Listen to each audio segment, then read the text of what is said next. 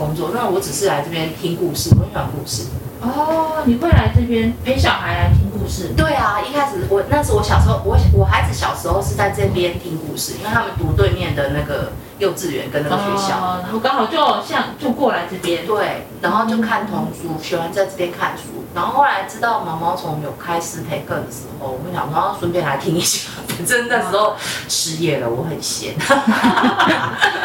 这时候才有契机出现。哎，我觉得还不错的一件事情，就是这是六七年我跟我的孩子相处，就是把我们家老大送去上大学，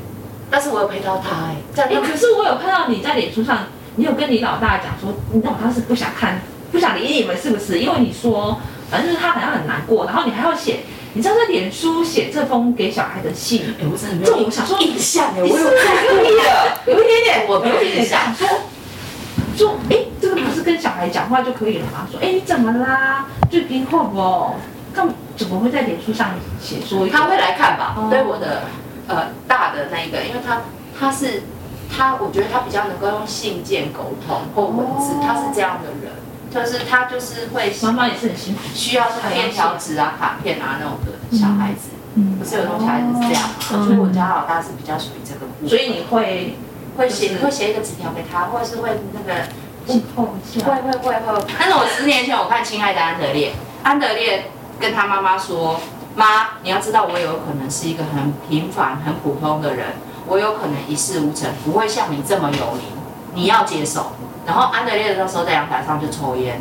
然后那个妈妈农艺台啦，就是写说。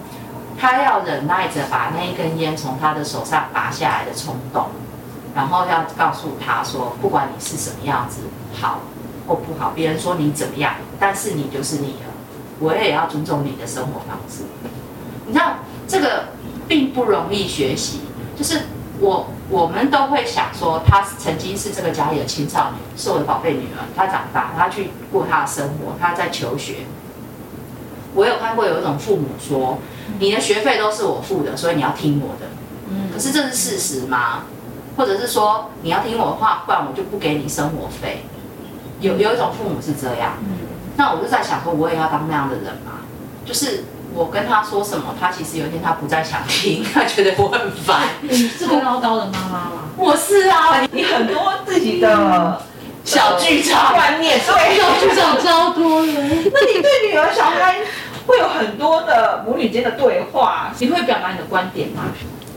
看他的需求、欸。哦可是我跟你看说，我发现一件事，其实他他们很讨厌大人的观点。我不知道你们有没有发现，他们超讨厌大人的观点。你讲你任何你的观点，他会觉得说那个都是老扣扣的东西，你为什么要讲那种废话给我听？所以是跟你变的，对不对？就是当然会啊，当然会。他说我不觉得是这样啊，你一定要那样讲话吗？我们这个年代不像你那样，我们讲一点脏话怎么了嘛？哪一个不讲脏话的人都在欺骗父母，假装有自己一个好形象，偶包。我看过你女儿，哪一个老大，嗯，超超漂亮，然后很有气质。不知道，但是我他跟妈妈不一样。他就说我怀疑你是被女儿嫌说，妈可以不要骂脏话吗？有可能哦，有可能。然后，然后他他也会抱怨我啊，当然会啊，嗯，我我嗯一定会，我也会抱怨他、啊。就是家庭跟我不是这样嘛。我觉得那最后的时候就，我觉得对我来说，就是人家都说你要放手啊，你要放手啊。你是不放手的妈妈吗？我觉得不是，但是你要告诉你自己说，他今天他要变成一个成年人了，然后他他不再像你，他小时候需要你拔屎拔尿，不需要了。那你要尊重他，甚至有一天他来跟你说他的性倾向，或者是他的感情对象，甚至他找工作，你都要尊重他，这是不容易耶。你这么忙，你还会去管他？就是说从小到大，你这么忙，我像我就我就想说啊，活着就好。你这样子对啊，就就不会去管说你的功课啊，你的生活作息啊，我就懒得理他了。你你是你是这样的妈妈，还是说其实你那么忙，但是你所有的几点写作业，几点要睡觉，几点要刷几点起床，动作要快快一点。你要送他上学啊，这些都是这都很不容易耶。一耶。开始当妈妈的时候，我就像你讲的那样，几点到几点，我们家有个那个日程表，对啊我们几点到几点要起床，几点到几点要做什么，星期几到星期几要做什么，都写好好，谁没有按照这个上面走，个人的手背范围有没有搞错，会生气气哦。然后我说，你因为你们不会开车，要我开嘛，我可以当你们司机，可是你们要把那个写好，要不然的话，这个也叫那个也叫，你们没有一个效益啊，做事的焦虑。哦两个人都要出去做事，不要分两趟，就一趟出去，不是很好吗？我们以前是这样，那现在因为可能老大大了，我对小的就会说啊，他有时候打混啊，就像你说活着就好，对不对？可是你知道我们面对青少年的时候，我觉得最大的恐惧跟一个自省的是说，有一天他不想活，你要怎么办？而你不知道。青少年问题是这个，你有你你小孩有遭遇过这样的是没有困境吗？是没有这个困境啊，但是我们常常看到，还好，我觉得我很幸运，我那两个小孩都很乐观啊，他们很喜欢看笑话集，还会讲那个没脑笑话给我听，这是乐趣。然后重点是说，青少年问题跟社会上的竞争这么激烈啊，你知道外面的价值观跟他其实习惯的生活模式，他从小的在家的那个是很不同的，因为我们是跟他讲说人存活不用太多物质啊什么的，可是当他去到一个竞争的环境，大家都是在比物质，大家都是在比玩具，对不对？有有手表，有 iPhone，有什么有什么哈。可是你你像你做公益做那么久，你女儿在旁边看，至少也会知道说，哦，我妈妈的理念，她的那些啊、长久以来她的坚持，她的想法，女儿看到在旁边看到就跟着会学啊，就会知道说什么是对的，什么是不应该去碰触的。他他有认同吗？这这部分，他有一些有认同，有一有一些不是像你说的那样，嗯，因为呃，例如说他会特别不能接受，他认为是说我特心软，有些事情我特心软，然后呃有些事情为什么不反驳，就是不骂回去旁这样子边看妈妈，不骂回去这样的，他会认为不可以，他或者是有些事情就认为说不必要这么无私，他会这样想，不必要这么无私。然后呢，他会说，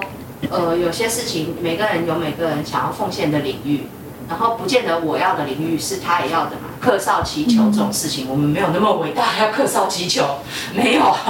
或者是什么继往开来没有。他就说我以后有我想要做，因为他对中文很有兴趣。对，他说我会去当中文教师，然后但是我不一定是要为偏乡而教啊。他说我没有一定要要那个为台湾而教。他说如果我没有去参加那个教育机构，或没有为偏乡而教，你会很失望吗？我说即便你去芬兰，或者是去波兰，或者去欧洲教中文都是好啊。我就是这样跟他讲，我说你不一定要想说父母是在偏乡生活，所以你要为偏乡付出，没有那种说法，我没有那样想。哇，所以很特别，女儿搞不好他就是觉得，我就只想做我自己的事情，其实最最重要是，我是希望他继续写作吧，让他读他读中文，然后希望他继续写作，嗯，这是对他来说是好的的事情，我觉得。但是他也有可能说什么你觉得好的，我不觉得好啊，是吗？他有可能是这样反驳哎、像安德烈，像安德烈，我今天早上才看到一个，就是那个李新文他出了一本新书嘛，嗯那他也没有想到，就是他也是看到一个国外的一个作家写说，他带他女儿要去公园，在那一段路上，他的女儿就看到那个，就一边走呢，就看到那个铁链，有没有？大看到他吞下来，哦，一直看看看了很久，然后再到下一个又是铁链，他就一路上，然后他就想说，就这么五分钟，我就要带你去公园了，你就一路上看那个铁链这样当当当，所以他就一直知道说可以快一点，快一点嘛。其实看这个何必一定坚持到最后的那个目的，那个过程的中间，其实你就已经在享受了我觉得你讲这个特感动我哎、啊？为什么？我觉得你讲的特感动我，我觉得，我觉得菲菲你刚才讲那个，就是他们要本来是要去那个公园，可是后来发生在路上那些事情。其实有时候我们就像，我觉得我自己就是说，我们今天要完成什么什么那个东西，我觉得你应该是一个目标导向对。然后可是后来就是那个当那个事情没有照我原来那样想，对啊，然后后来在路上发生一些别的事情。我是到后来啊，我不是一开始就学会说是路上的那个影子、那个铁链、那些有趣的事情是比那个目标好，你知道吗？我是到很很老了以后才知道，人生有时候是后面这件事情，就是不管你要跟你的小孩或你爱的人啊、你的情人、你的老公或什么的，到最后都不是说啊、我们今天要完成一个什么目的啊，对不对啊？而是哎、我们这段时间我们一起做的这些事情是很美好的。我觉得我是到后面到差不多小孩子小孩子的青就是青春期的尾声，我才认知到这个耶。因为一开始我都觉得说要有那个步骤啊、目标啊这样。我觉得你是一个嗯很清，就是目标很清晰，一个步骤到的一个步骤会去努力达成的那个嘛。基本上是这样，一般人哦，生生一下大病，生几场大病，出几场车祸，欠一欠一些就破产几次，就可以体会到说 人生的路上的风景比目的地重要。所以其实你你你路上带着小孩也是这样，摔几次你就会了。真的，我就在想，这样讲会不会太过分？摔几次你就会有豁达。对啊，你你看创造出来的机构，然后离开，又再创造一个机构，又再离开，像你现在又来到了一个全新的领域，就蛮好的啊。几乎都是全新，这会是你你你现在待的最开心的嘛？如果比较起来的话，也也，我觉得待的最开心的是跟我小孩相处。哦，对，是这段时间有一段时间是我失业，然后呢很消沉，可是我在家里跟他们两个相处，当他们两个人的那个家奴，然后帮他们当他们的保姆啊，洗衣服啊，做早餐啊。因为其实那段时间我好快乐哦。那那时候我女儿要准备考大学，嗯，然后我就觉得哦、超开心的。那么多年的那种没有相处，有没有？然后突然之间啊，你工作不再那么忙，这样，然后但是你有时间陪他们。我觉得那段时间我们做一起做了好多事哦。哦，所以你反而，我觉得反而之前工作很忙，嗯，那个那个快乐，乐就是在在他去大学之前呢，有一个两三年的时间，我们其实是在家里那样的相处，然后我们会就是去游泳啊，去玩水，哦然后或者是去买菜、去做饭，然后早上我会帮他做早餐。反而你没有工作的时候，跟女儿相处，其实是你现在回想起来，啊，超甜蜜的。是最快乐的时候。是，啊是啊，他去大学之前我们有这个时间，我觉得好好哦。最开心的就是，然后后来我就心里想，后来那时候我有跟他说啦，我有跟他把话说开，就他说妈妈小时候就是很严格，因为你很忙碌，然后你对我都是规定我要做好，哦然后没有做好你就很生气，也不听我说，然后那时候我对妈妈很不谅解，嗯这样。后来我就跟他气你的那个会会会，他你有没有时间陪我？你都会夸奖那个贫，就是贫穷人家的小孩，说他考一个六十分，你就觉得他很棒。我考九十分的考卷拿回来，你却没有说我很棒，那事情就很伤害我。我难道比不上你帮助了家里的小孩？吗然后因为我也想哭。因为我因为我的观念是说，我采取一种共荣方式，是说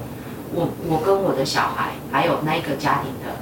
小孩嘛，我们会一起到第三个单位去当志工。当时我认为说是一种共社会上有不同的阶级，嗯，然后我认为说要打破这些阶级的固有观念，那是是我的小孩以后会接接触到很多人，他们必须一起工作，嗯，然后才有工作有合作，才知道彼此的想法嘛，嗯这样，所以我会这样子做这种合作，让他们去。我觉得很好啊。就他就会说说妈妈，你看哦，我们一起去共同工作的时候啊，去盖房子嘛，去那时候当风台风的那个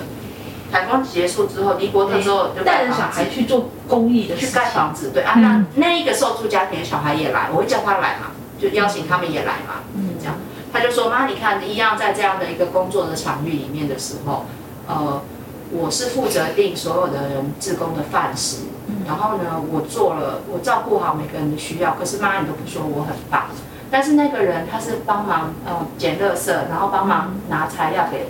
就是会施工的人，做那么简单的事，妈你就说他很棒。他说：“你不觉得你夸赞别人很容易，但是夸赞我却是这么吝啬？”哇！那我那后来我又想，我说那是因为我认为你的能力到一个程度啊，那他就会变啊，他就会讲，他说你到底夸奖别人是因为他们实际的能力，还是原本是他们显得就是很弱，你只是为了要充钱？我觉得你小孩他会讲非常明白。他会讲这些。对他说：“我是你最爱的人，你也是我最在乎的人，你不觉得你更应该要观察我们？就是你要观察我，要观察你嘛？你为什么放在一个那个不是我们家的人身上？你觉得，或他会有一些，因为他大了，他会有一些批判的一些宗教上争。那你以为你对他好，你的上帝会特别眷顾你吗？那你的那你的信仰是交换吗？他会讲很多。他说要写出来，或者是他会写说，他会他会说说，你认为你在做这些事情，你是在装你是个好妈妈，装你是个好人，你要赎罪吗？为你曾经犯过的错误赎罪，所以你觉得这是一个折抵吗？那这还是真正的信仰吗？他问了很多大灾问，我觉得有时候他们他们想要的跟他他在你旁边跟你一起生活看的，他其实是一个很怎么样，可以帮助我思思考蛮多的人。嗯，对，我刚听也觉得这孩子真不简单，那个大的啦直，接问出他。会直接就问啊，他说如果我写他，那么我在网络上如果有写到他的话，那我会问他，哎，我发了一个我自己的想法我都会先跟他说啦，然后他说可以啊，这样，那他就会说，哎，你是因为没有东西好骗赞了。所以就来接我跟妹妹的是骗赞吗？我说，哎、真的，你们的东西好骗呢。这样子，他也会说啊，说你把生儿育女当做你生活中的勋章，你没有你要做的事，是不是？哇，他会这样讲，他会觉得他觉得说你你要没有你要有你要过的生活，因为他会说我如果离开你，像是访问你女儿，你女儿太太反而看得很通透，我知道，可能是因为我是他最亲的人吧，所以他最残酷的话都告诉我。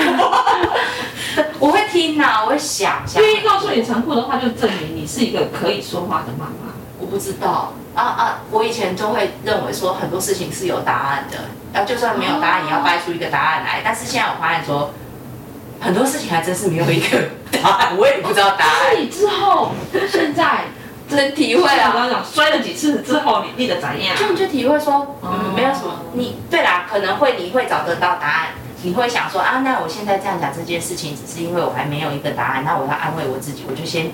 说这个可以用，就想用就这样。那我们为什么要做好事啊？因为你做坏事也不见得特别好，或者是什么的，就是会想到一个，哦但是我还没有找到真理啊，所以我就只好用这个来当做我一个。觉得这有说服到我了，因为其实有时候做很多慈善，有时候讲了很多的道理，很累人。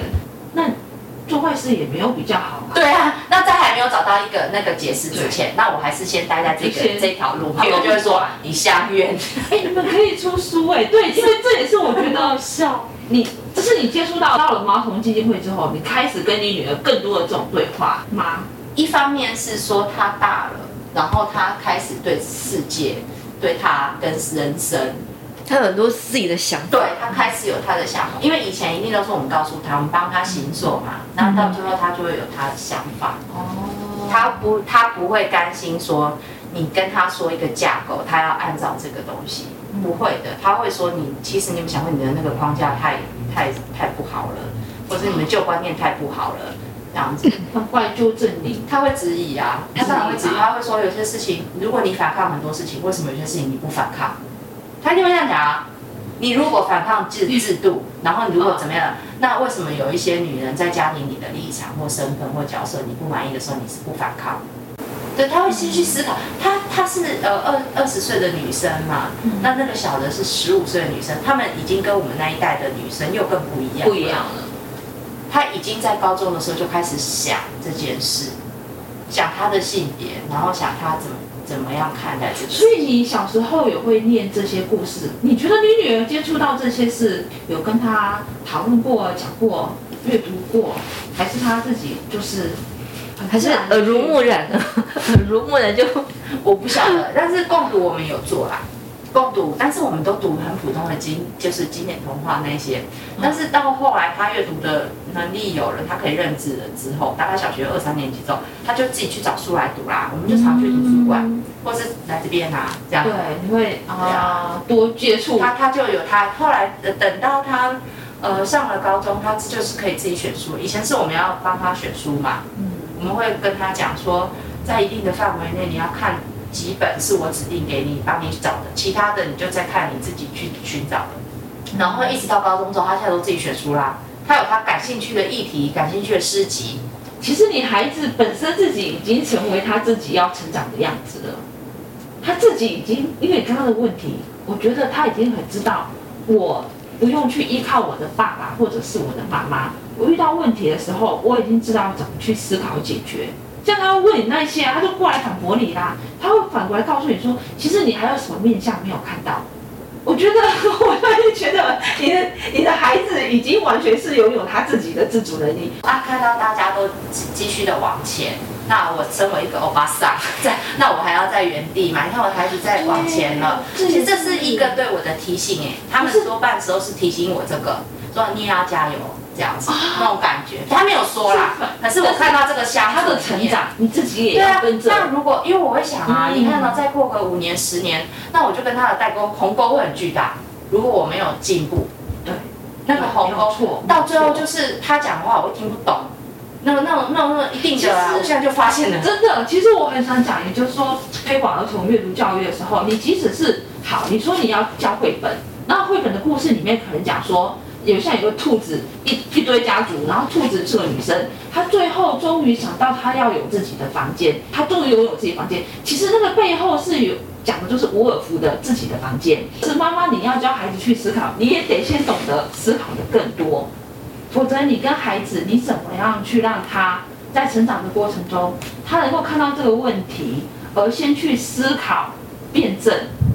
大人如果不能够先成为一个思考的大人，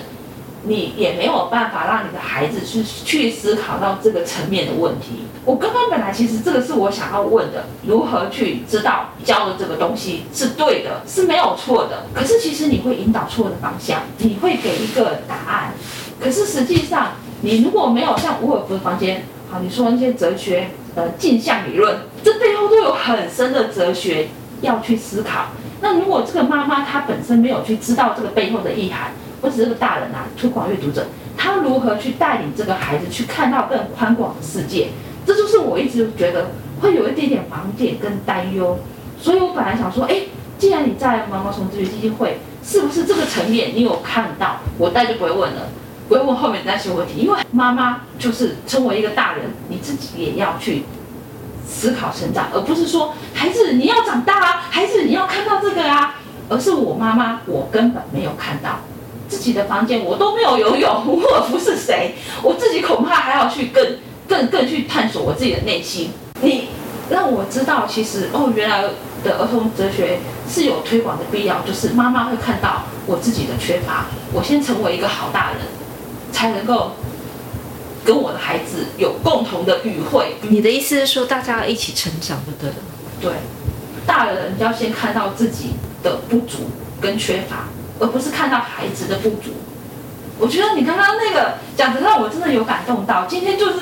对我没有我没有准备到会有这样的答案，我就理解。这可能是我今天最大的收获，就是你要追上你的女儿，你觉得你的女儿一直带领着你往前走，她丢给你的问题，你会反过来去问我自己，是不是太过于陷入自己的思考？她反而看得比你更通透哎、你的女儿，还因为她念中文吗？也不一定是她念什么，但是确实是像菲菲讲的，我们我没有急着回答她，就是我回答不出来，然后有事情是没有答案的、啊。那我可是那个思考是是很值得思考的。你要讲一件事情，我觉得是不错的提醒。你讲到那个自己的房间哦，嗯像菲菲你说的，就是妈妈，如果你是母亲，那你你要成为母亲。就是女人，大家好像都觉得女人生了孩子，她自然就成为母亲，可是不是这样的。对，可是根本不是因为那个小孩子从从你的肚子跟产道里生出来，你就成为母亲呢、我觉得说那些话我很敬佩，就是 就是大长颈鹿生小长颈鹿，她就是长颈鹿妈妈，我觉得很棒。但是我不是，我觉得我是经过了很，我要扮演很多的家庭的角色跟工作上的角色，然后接受到社会的一些挑战，然后又在育儿的过程学习育儿。那我们社会把学习学习育儿等同成为母亲，我觉得不是的，因为首先你要理解说，女人跟母亲，母亲是什么？包括我们问这个问题的时候，好像对我们的上一代妈妈都不敬哦，但是他们一定会说，你生了孩子你就是母亲。可是我对我来说，我不是你妈妈哎、我谁你嘞？我觉得不是，我们都看过一幅阿画爸，都会这样讲。对啊，我们看过一幅画是那个贝壳里面有一个维纳斯出来嘛，对你看过那幅名画嘛，对不对？那我觉得妈妈从蚌壳里出来，我觉得妈妈是人家说说母爱是天职哦，我觉得对现在的女性来说不一定是这句话了。母爱，你生产可能就是天生啊，你生产生理子宫就是对，子宫就生产就生。生产了这样。但是母母职哦是后来的，因为母职的样貌是后来才会才会就是怎么讲，就是不是说所有的妈妈都要很辛苦的喂母乳才叫做好妈妈嘛？嗯她如果真的没有奶挤挤到干了都没有的话，你还是让她用平喂啊。以前不是有一个迷思说平喂的比较不爱小孩什么的，这是后来的人才会改变观念，或者是说有工作的妈妈是比较不爱小孩的。哦，或者是说妈女生就是要为了小孩放弃职场或是什么，很多很多这种迷失哦。我觉得母职是后是后天的，一个女生要成为一个一个妈妈，她是必须得到她的孩子跟她的家人的支持。我觉得她不是靠着她自己把孩子从从她肚子里生下来，她就是妈妈，我觉得根本就不是这样子。而且她要得到什么社会的支持啊，而不是社会在一直用一种眼光看待她，说你就是要成为任劳任怨的阿信，你才叫做好妈妈。我没办法当阿信的，我觉得。没错，成长这件事情哈，不是爸爸妈妈的事，是你小孩一起，对，是一起，就是不是说有个全村要来抚养一个小孩，说的就是这种观念啊，就是大家其实是一起在养育下一代，可是大部分人没有自觉。嗯，对啊，那就被讲远了，有离题，我有离题，你是很想讲时间了，对。对，其实我本来但是你没办法剪，大家都俩工，不会不会被你放，太多。因为我反而觉得跳出了我原来的框架，因为因为因为这才是真正我们要讲的，如何是成为孩子的家。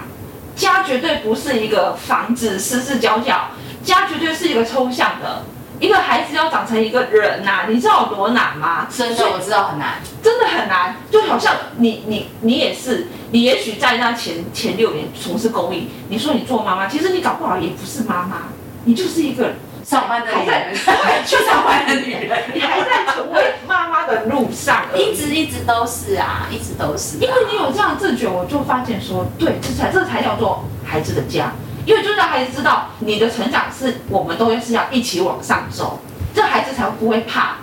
遇到挫折，我要回来回来怎么办怎么办，他要自己去解决问题，这个思考的能力是要去训练的。可是你知道，那当下都不会是这种说，我们现在说是训练，但那当下可能只是一个就生活而已啊，就生活，一种反应。生活。嘿哎，我可以，哎，可以听你讲一个故事吗？可是你要现在让我很正式，就我们生活里的故事是可以讲，生活里的闲事可以，但是很正式的讲个故事，我觉得压力很大。也是可以啊，反正我很好奇，想说，因为你现在也有在走那个走读偏向嘛，哦，就这件事情。嗯嗯，你是说去偏乡的学校或者是部落找机会跟他们说故事我还蛮高兴的，因为因为我小女儿说她她要用客家话说故事嘛，那她说哦接下来如果有一些地方她是要跟着我一起去，但是因为我客家话我只会听不会说嘛，那她会说，她说她有一个想法是她想要用客家话说故事比给比她年纪小的小朋友听，哇，我觉得这样好像也不错，啊，我可以陪陪她做这件事，也还蛮好的。那我的偏乡走读的部分，华语的部分也已经做做到一百了，一百间学校。一百，一百多喽，超过了，嗯，不只是学校吧，就是超过了这样。嗯，哎呀，这说，请问一下，我没有说故事的经验，这个说故事，尤其尤其是说给小朋友听，他需要一些什么要领吗？还是什么一些就技巧？每个人都 我觉得每个人都可以说，然后呃，就是要先看说你喜不喜欢那个故事，先从你你喜欢的故事开始。我觉得每个人都很喜欢，因为每个人都是很喜欢八卦、喜欢故事吧。对像我们刚才我们就讲两个多小时的闲话，我不是说在讲我的一些闲故事，大家应该听得很烦了。觉得我们好厉害，我觉得他超爱打嘞这样子，所以 所以你一定也可以说故事你女儿一定不无聊。你你先选一个你喜欢的故事，或者是你先选一个你喜欢的绘本。你可以只是故事没有绘本啊，然后你也可以只是有绘本。你先选一个，然后呢，慢慢的再去试试看，说说给你旁边的人听。然后说说久了，脸皮很厚了，像我们脸皮很厚，然后就觉得哦，就不错哦，又再拿一堆绘本出来讲，一直讲一直讲，然后就觉得哎，我好像很会说故事，就这样子而已。就是就这样而已。然后也不要想太多，觉得说，呃，他听了我的故事之后，他会变得很勇敢啊，或是什么不会的，他只是很享受跟你在一起的那段过程，很开心，这样子就好了。然后接下来你就会想说，哎，这个故事我要怎么样来更有趣？我要不要做一个玩偶，把它拿在手上演，或什么东西呀？我要不要加一点动作，加点唱歌？然后你就开始越来越，哇哦，这样子，你知道？厉害，对，哦就只是这样而已。当然，我不是最厉害的人，但是绝对是脸皮最厚的。因为我有很多的故事老师，也是我有我来毛桶都认识很多故事老师，对，我也认识很多妈妈教哲学的老师或妈妈。那我觉得我自己收获很多。然后他们其实是说，他们很很对亲子啊，这种相处，他们有很深的体会。我觉得，因为我也在看他们的脸书，像个变态，这偷看。我也认识一些自学的当妈妈，嗯啊，我觉得你讲的很好，菲菲讲的很好，就是说那些我看那些自学的妈妈，他们用心的程度比我更多啦。他们是真的，小孩子不懂的，他们自己要先懂，妈妈自己先学会、学懂，先思考过，然后才能够跟小孩一起学。因为自学没有去学校嘛，妈妈就是等于是一部分他的老师嘛，他们是这样做。所以我看到有自学妈妈真的对自己要求很很多，然后他们很认真的在执行阅读，哎，自己的阅读。嗯，就是比方他像你说，他如果对女性的议题或对性别议题，他自己是先读过，然后他对某一种呃难民的议题或移民的议题，他自己是先去找资料，先读过，先理解。我觉得这个是很了不起的。就说妈妈不要回妈追剧，我也很爱追啦，不要这样。你知道妈妈就很热血，好不好？回到家就开始就是对自己备课备课，哇，就是对自对世界有无限的热情跟探索啦，终身的事情。你有什么样喜欢的说故事的人吗？还是就是就是这样子？哦，我可以讲我喜欢的一个绘本。嗯，我喜欢的一个绘本啊，是两三年前的时候，我认识了一个绘本作家，但不是真的认识他，是看到他的介绍。他叫做佐野洋子，我最喜欢他的绘本哦。他总共有两个绘本得到我的喜欢。第一个绘本是《活了一百万次的猫》，我看那个绘本的时候，我觉得好感动，我我当场也是哭，对我好感动哭。出来。然后第二个就是我是一个圣诞树，他就讲那个树的认为自己就是一个圣诞树，这样 就是圣诞。然后，但但是呃，那我可以听一下《活了一百万次的猫》，你为什么会？我喜欢他，他就是讲那个猫咪，那个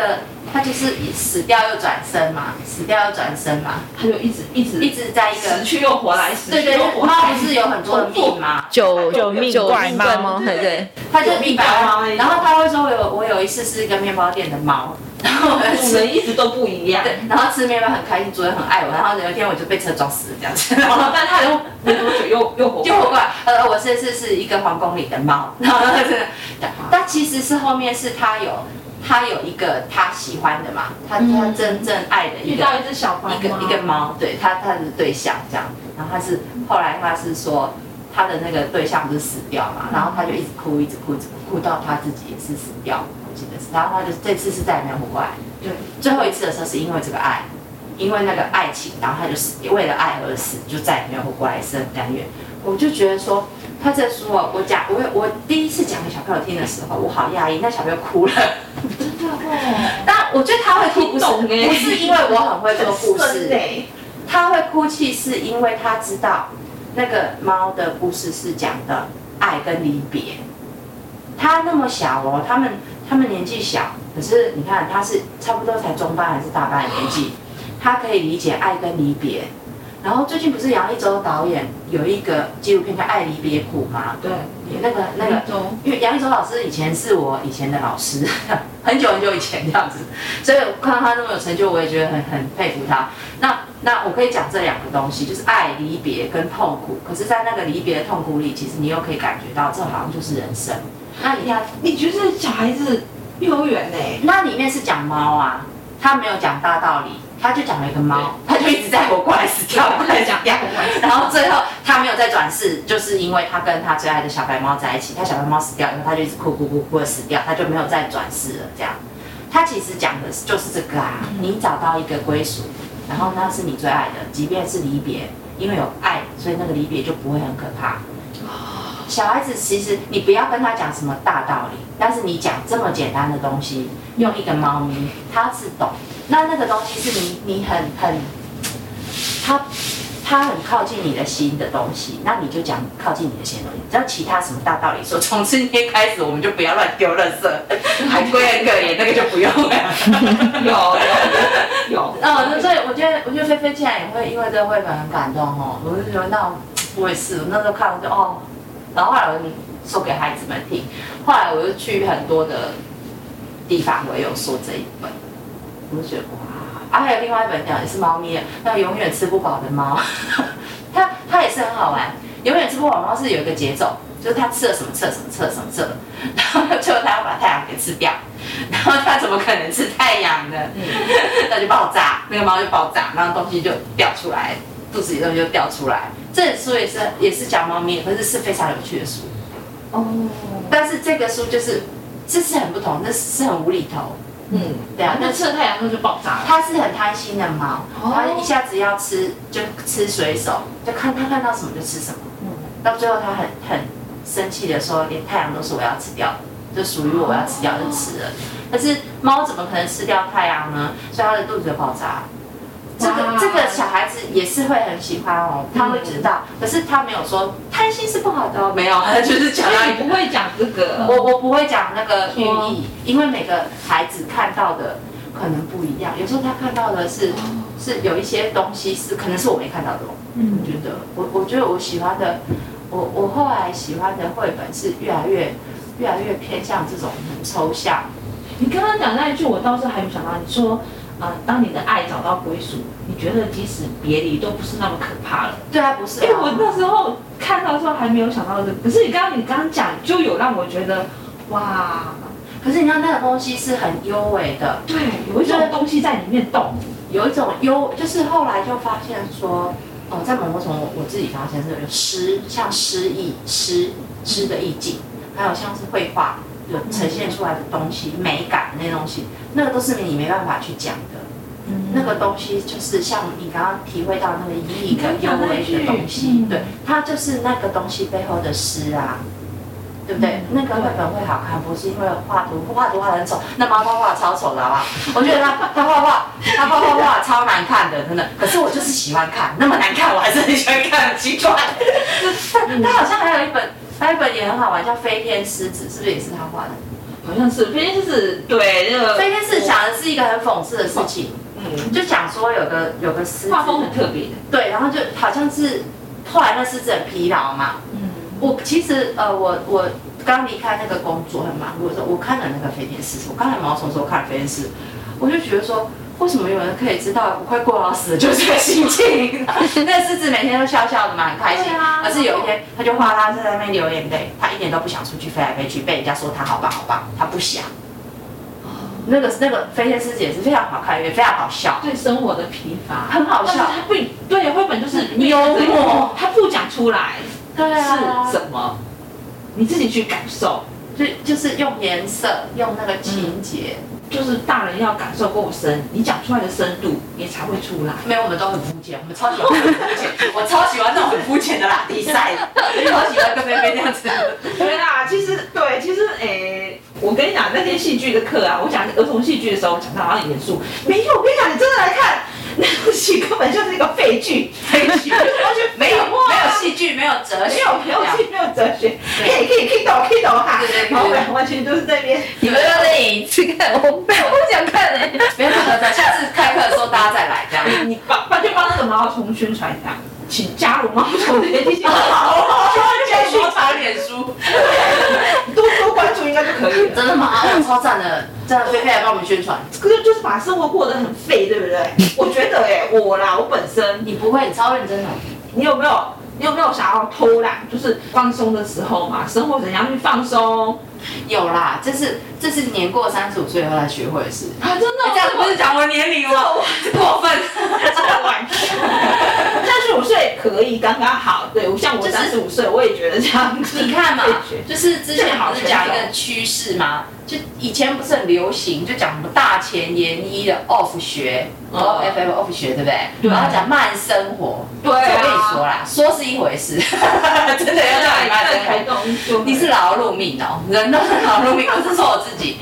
你说叫我太在走，无用之用是为大用，老子说的，我觉得这不容易体会。就是因为急着要让自己有用，我们不太能接受一个东西是没有用的。可是我跟你说哦，我讲我怎么学这个，但是我的小孩跟我说有种东西叫做 角落生物。哦，然后我就说那怎么角落废物，然后花那么多钱去买它，然后妈妈都这样还要授权，妈妈都这样我说它到底是怎样？你告诉我什么叫角落？他说什么？他讲给我听啊，就是那个虾子寿司的尾巴，嗯你你知道有一只好喜欢我知道还有这是什么炸虾的尾巴嘛？还有那个什么东西，你知道吗？炸虾尾巴跟里面还有那个讲到什么东西没有用的，海苔皮还是什么炸豆皮哦？哦炸豆皮，那个豆皮是不被不喜欢吃的，会被挑起来。嗯对对，还有一个哦，对，还有那个装饰用的塑胶树叶，我记得那个对，它也是角落生物嘛。对对对，他有研究哦。然后我就说你们年轻人为什么喜欢那角落废物？这些真的没什么。他我我角落生物小孩就说你看他们这么可爱，他用没有用的东西做出这么可爱的娃娃，那个形象这么的可爱。我心情不好的时候，我看到他，我就觉得我好被安慰。怎么会是？所以他们角落生物，他们是自己一个人在角落很孤单，因为他是被不要的，没有用。哦，对啊，吃剩的，是的，用。掉的那个，对对对对，然后可是你看，我们就是好喜欢他，他的他的意思是多么的搞笑。然后我说哦对哈，那我就说啊对，你看一个无用的东西的形象，就会做出这么可爱的东西，疗愈这些小孩，这些臭小孩。然后所以我就在想说啊，那我是不是很在意说我要一定要成为一个有用的人？那个魔咒，我我其实很那个魔咒，你要让你自己有用。后来我有看到廖廖咪啊，廖咪啊廖咪有写一个没有无用无用的诗，没有用。我们那么讲究有用没有用，把我们自己变成一个很奇怪的状态。我有想到这个，就是那你说废有啊，我也很喜欢看剧啊，我跟一般的花上一样啊，只是我看剧是那一套四十 很有效率的无用，很有效率的看剧，四十集的剧我可以一天看完，快哇乐。，那你是熬夜看哦？我差不多八小时可以看四十集，就是这样啊？怎么样？你知道吗？我可以理解一个故事的结构，所以当他开始播什么的时候，快转。啊，重差不多了，可以讲重点，要像对白，关键性对白，好听一下，哎，还不错，那演技让我感动，男的帅，女的美，好。非常有效率的追剧，真的。所以我追剧是这样子啊，然后当然少数真的我觉得很感很感动，比方最近有什么村里来了一个什么暴走女外公共电视，还没开始还没开始一定要说好看，因为这个很感人，讲到那个城乡的差距医疗啊，对啊，那我哦，说我会看，好像都是那种冷门的嘛，但是那个很拔辣的什么《爱的迫降》我也有看，我是快转，《爱的迫降》我一天就看完了，一天就迫降完毕，没有啊，就是说结束了。快结束，快结束，快结束啊！快你耍废的时候就尽量耍废啊！我觉得最后就是很久了，一个多小时，差不多了，差不多了。哇，很会讲呢。最后要做一个结论啊，打起有一个有一个有一个电影叫做什么《托斯卡尼艳阳下》，你知道吗？它里面说了，就是尽情的欢笑，尽情的吃好吃的东西，对吧？对然后那个就是他有性爱的时候就尽情的 性爱，对。然后有舞蹈的时候就尽情的舞蹈我记得里面是这样嘛，然后有流眼泪的时候就流眼泪。哇我觉得到最后，其实你的生活就是这样了。谢谢今天心怡参加我们的节目，